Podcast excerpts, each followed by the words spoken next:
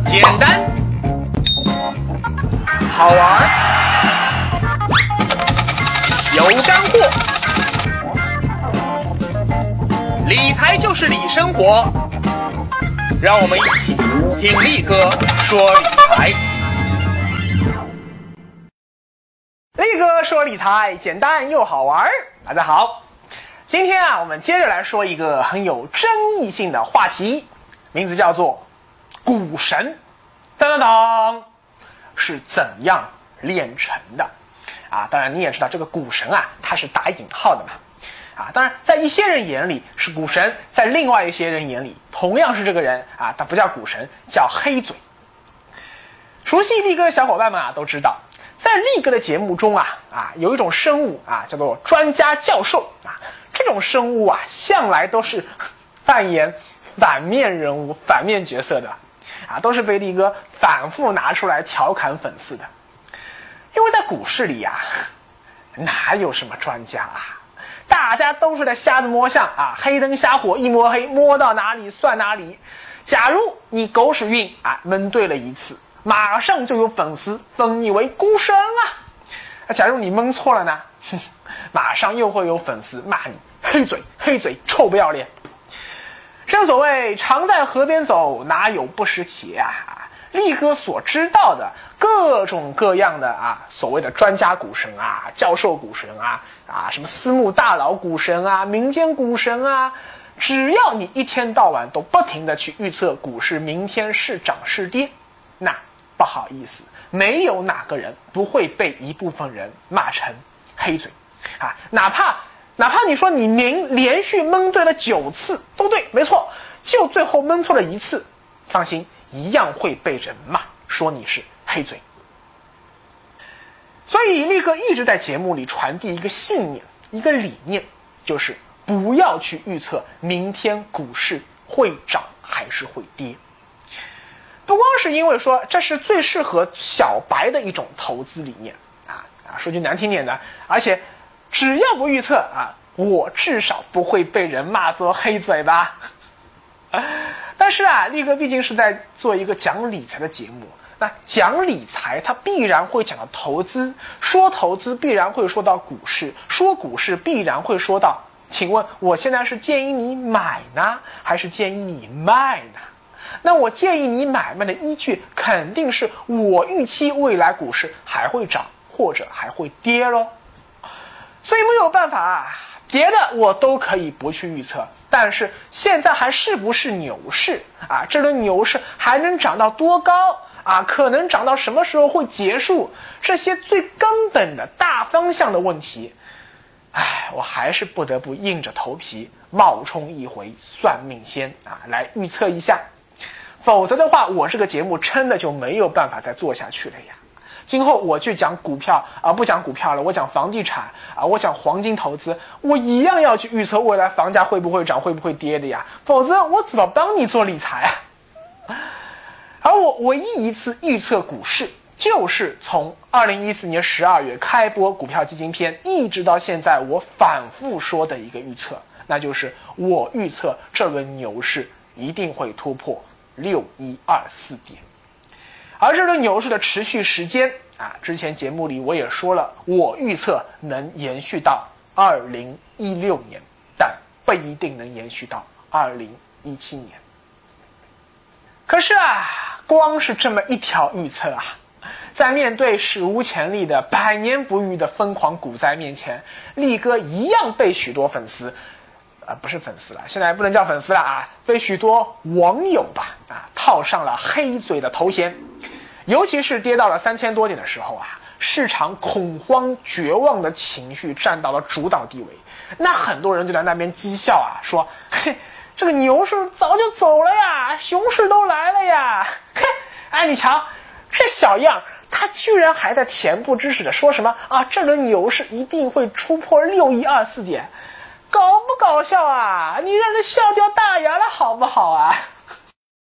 我这人啊，优点不多。但有一个优点啊，我自认为还是蛮值得夸耀的，就是我的度量比较大，啊，不管你怎么骂我，我都不生气啊！我继续吃嘛嘛香，胃口倍倍儿。世人评价弥勒佛啊，说他笑口常开，笑世间可笑之事，大度能容，容天下难容之人。这个力哥没到弥勒佛那境界啊，那个太高了。但是我的确能容得下许多负面的声音。可是啊，在这次古代中，有一个声音是我受不了的，那就是有一些小伙伴老是喜欢拿叶荣添和我做对比啊，说叶荣添在六月十二日大跌前准确预测了啊，并且提示了暴跌的风险。但是，哎，力哥啊，你在六月十二日的时候，你还浑然不知啊。从五月到六月，你一直在鼓励大家买买买买买买啊！哎，你看啊，这个水平高低一下子就看出来了呀。力哥啊，你这个卖萌逗逼，这个水平还是可以的啊。讲理财的大道理呢，这个一套一套的，看起来也蛮像回事的。但是真刀真枪到股市里去拼杀了呀，这个实战水平啊，看来是不行的啊。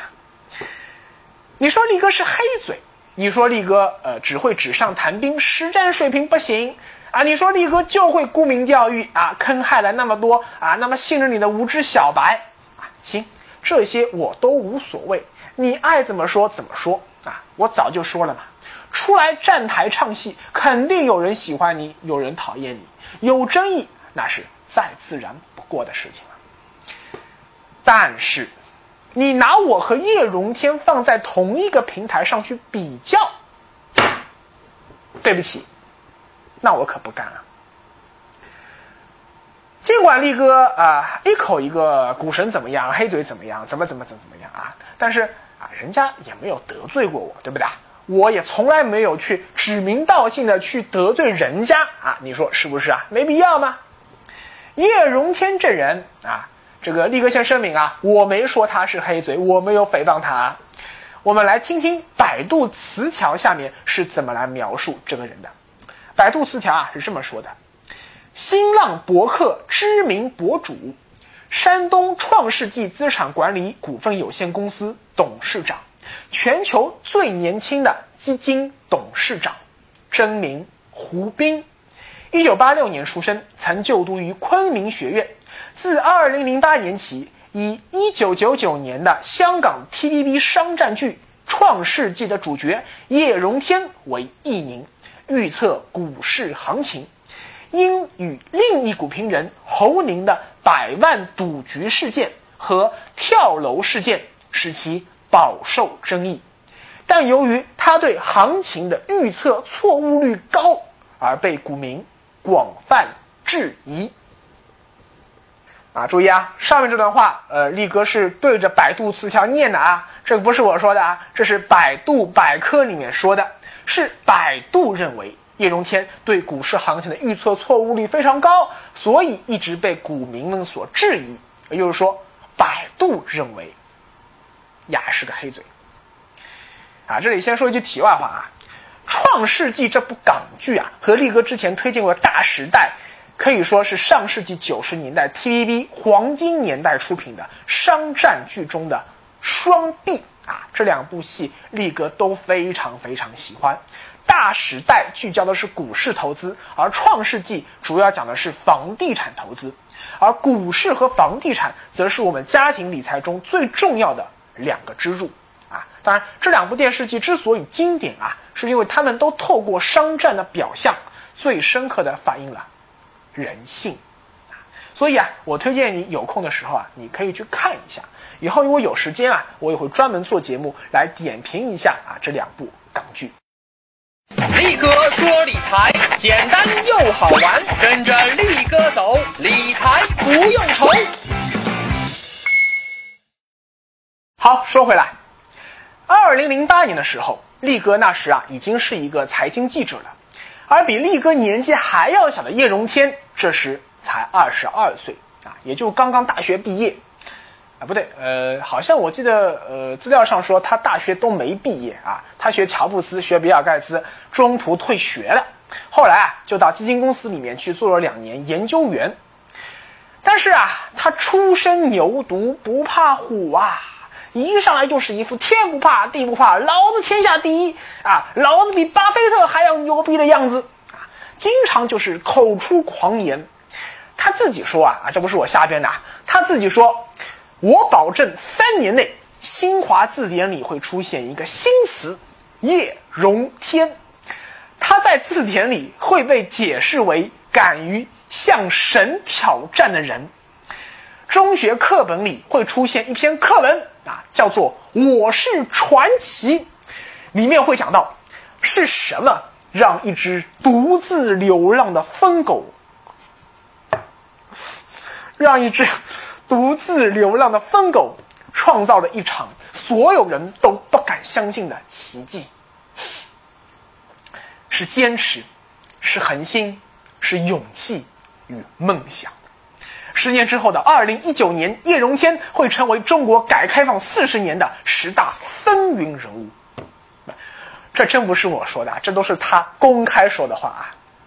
而且啊，他还自称是“疯狗精神”的代言人。啊，意思是说啊，想要在股市里赚到钱，就不能像正常人那样去说话，那样去思考，一定要像疯狗一样啊，为了拼命赚钱，可以毫无节操、毫无底线、死皮赖脸、撒泼耍赖，无所不用其极啊，发疯似的见人就咬。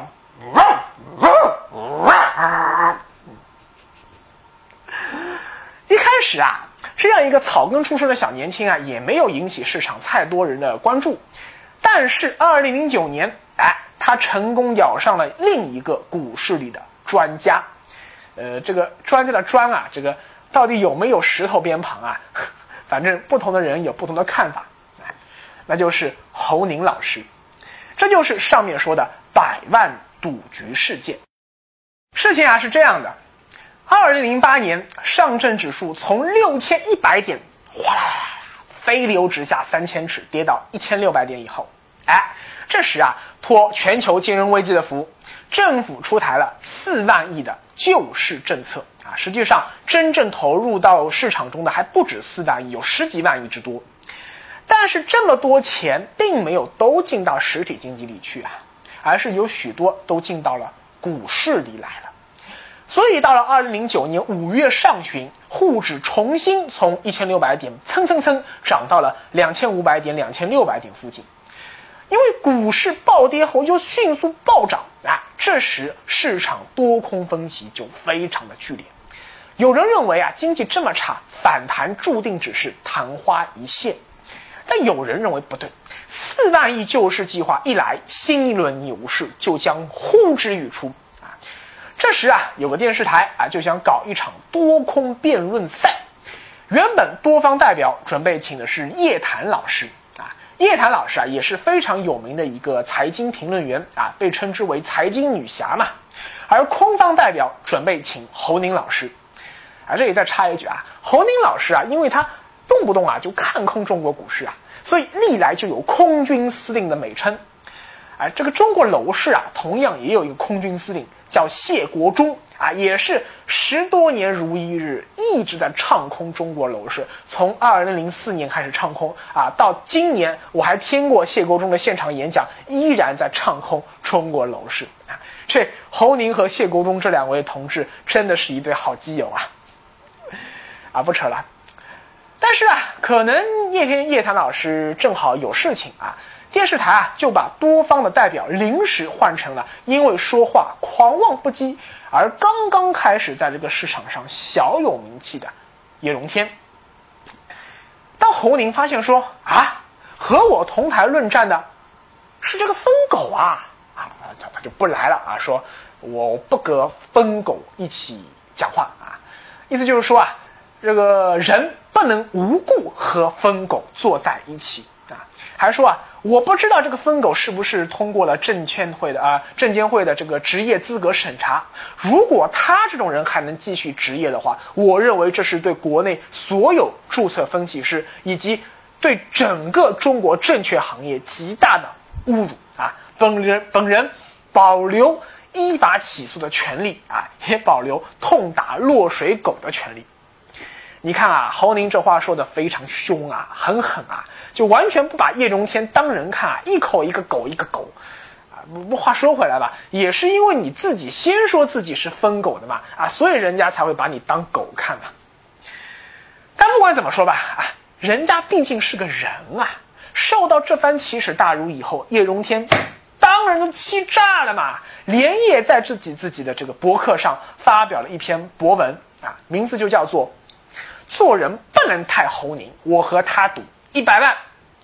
注意啊，猴宁这两个字啊，加字幕的时候帮我注意啊，猴宁这两个字是猴子的猴，狰狞的狞啊，并不是真正猴宁那两个字。什么意思啊？就是你说我是狗，那我就说你是一只狰狞的猴子啊，这就带有人格侮辱了嘛，这没必要了嘛啊！我记得后来他还和叶檀老师干上了啊，说人家是夜壶的夜，痰盂的痰啊，这个叶檀，你看啊，这人的素质啊啊，这个注意素质啊，我不说什么了嘛。叶中天说啊，你侯宁不是不屑于和我论战吗？行。那我今天就发下战书，赌一百万，赌什么呢？就赌到二零零九年年底，上证指数能否冲上四千点？冲上了，我赢了，你给我一百万；不是，我输了，我给你一百万。啊，那他还说啊，如果你不应战，那你就是懦夫，加上小日本的走狗啊！你看啊，这这这关日本人什么事情啊？这日本的同志们躺枪啊！我说你聊股市就聊股市嘛，你去煽动民族主义情绪干什么呀？叶荣天发了这篇文章之后啊啊，可能他觉得还没骂过瘾啊，接着又发文章列举了侯宁在股市上啊，还有在邮票市场上的种种罪行啊。因为股，因为这个侯宁他不但炒股嘛，他还喜欢炒邮票嘛，邮票也是一种投资手段嘛。反正啊，就是说他做了各种坑蒙拐骗、丧尽天良的事情。还说侯宁，你要是觉得我诽谤你，那就赶紧去法院告我，我手里还握有充分证据，随时恭候你的大驾。但是，哈哈，人家侯宁啊，压根就不鸟你这套东西啊！不管你说啥，我都懒得回应。原因很简单嘛，你想，我原本就看不上你这种货色，和你论战，那纯属浪费时间，好不好啊？而且在那时，我侯宁已经是股市里的名嘴了呀！啊，空军司令啊，你个小样初出茅庐，你算老几呀？啊，我和你吵，那不是帮助你提高你的知名度吗？哎，你看啊，侯宁的想法很有道理哦。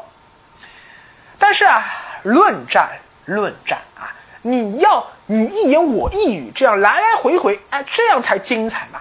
光叶荣添一个人在那里开骂，骂了半天，侯宁就是不回应。那这就没有新闻价值啊！这场论战就不容易引起媒体的关注。所以呀，这时候叶荣添作为疯狗级的公关高手的水平体现出来了。好，你不是不屑于和我赌钱吗？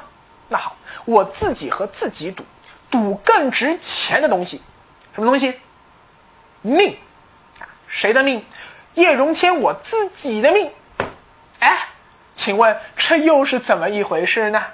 我们下回再说。无人相信，如纯属知己，我待你怎会像这体贴入微？祈求使你时常亦欢喜，没说出想要如何一起，再勇敢。